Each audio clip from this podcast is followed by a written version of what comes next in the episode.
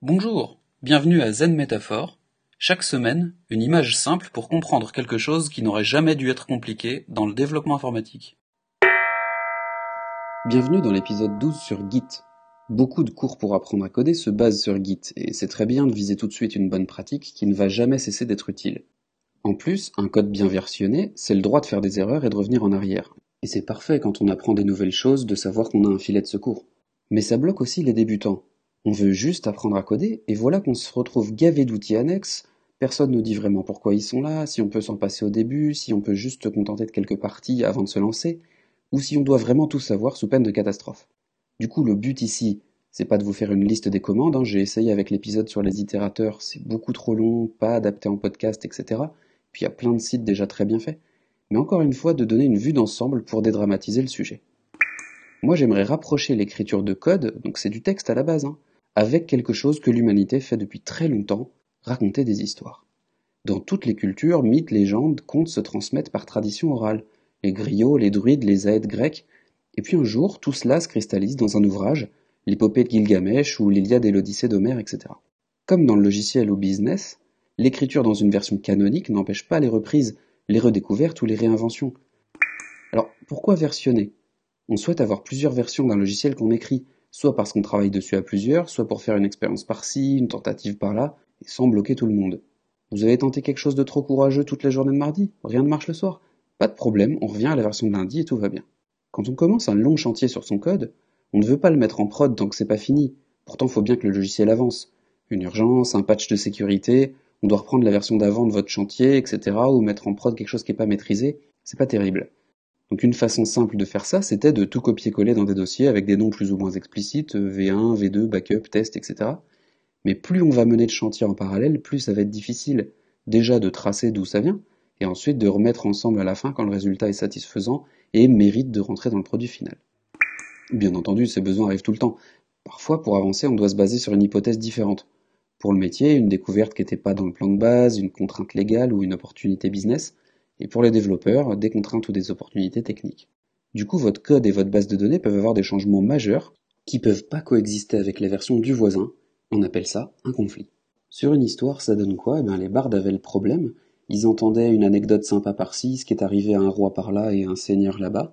Ils essayent de tout mettre ensemble dans une histoire, et au fil des narrations et des voyages, on se reprend des idées des uns des autres. Mais si, pour être plus dramatique, vous avez tué un des personnages principaux alors que moi j'avais changé la fin pour l'enjoliver avec lui, évidemment nos histoires sont plus compatibles, et on va soit reséparer ça dans deux histoires complètement différentes, soit se mettre d'accord sur une version unique, soit laisser coexister les deux. Or dans vos projets, quand ça n'arrive pas ou très rarement, soit votre projet ne change plus et c'est pas toujours bon signe, soit vous aviez une excellente conception ou architecture logicielle dès le début, c'est le genre de choses dont on se rend plutôt compte quand on a énormément d'expérience ou a posteriori, mais si vous avez ça tant mieux. En général, c'est plutôt l'inverse. Typiquement, les versions des contes de Grimm finissent mal et les Disney finissent bien. Je dis pas que l'un ou l'autre a raison, ils ont chacun leur public, leur époque, leur succès. Ils sont tous les deux dépositaires d'une version qui est stable et qui suffit à elle-même. Chez les développeurs, ce serait un fork du logiciel et chacun vit sa vie complètement séparée de l'autre. On peut aussi dire que le nouveau est tellement différent qu'il remplace l'ancienne version, les changements sont trop drastiques et on passe d'une V1 à une V2.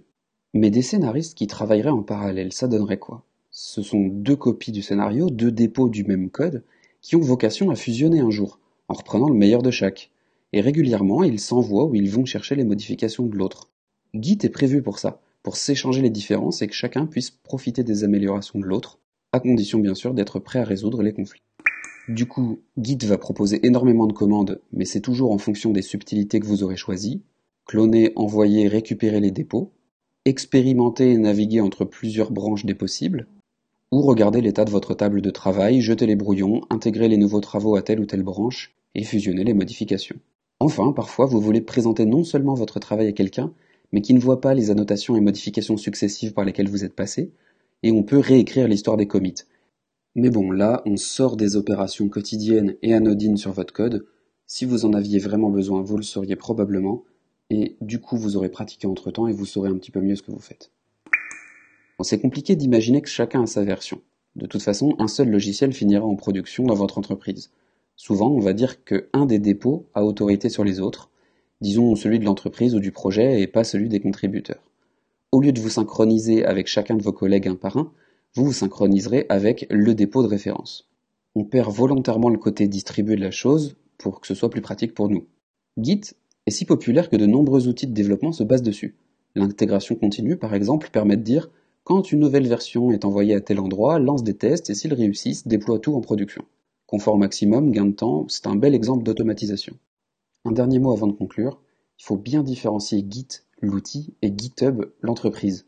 Il existe aussi de nombreuses plateformes, publiques ou privées, et GitHub étant devenu de fait un hébergeur majeur de projets open source, il y a de fortes chances que toutes les briques dont votre projet a besoin pour fonctionner soient sur GitHub. Si vous avez un outil de gestion de dépendance comme NPM pour Node ou Gem pour Ruby par exemple, il y a de fortes chances pour qu'il aille tout chercher sur GitHub.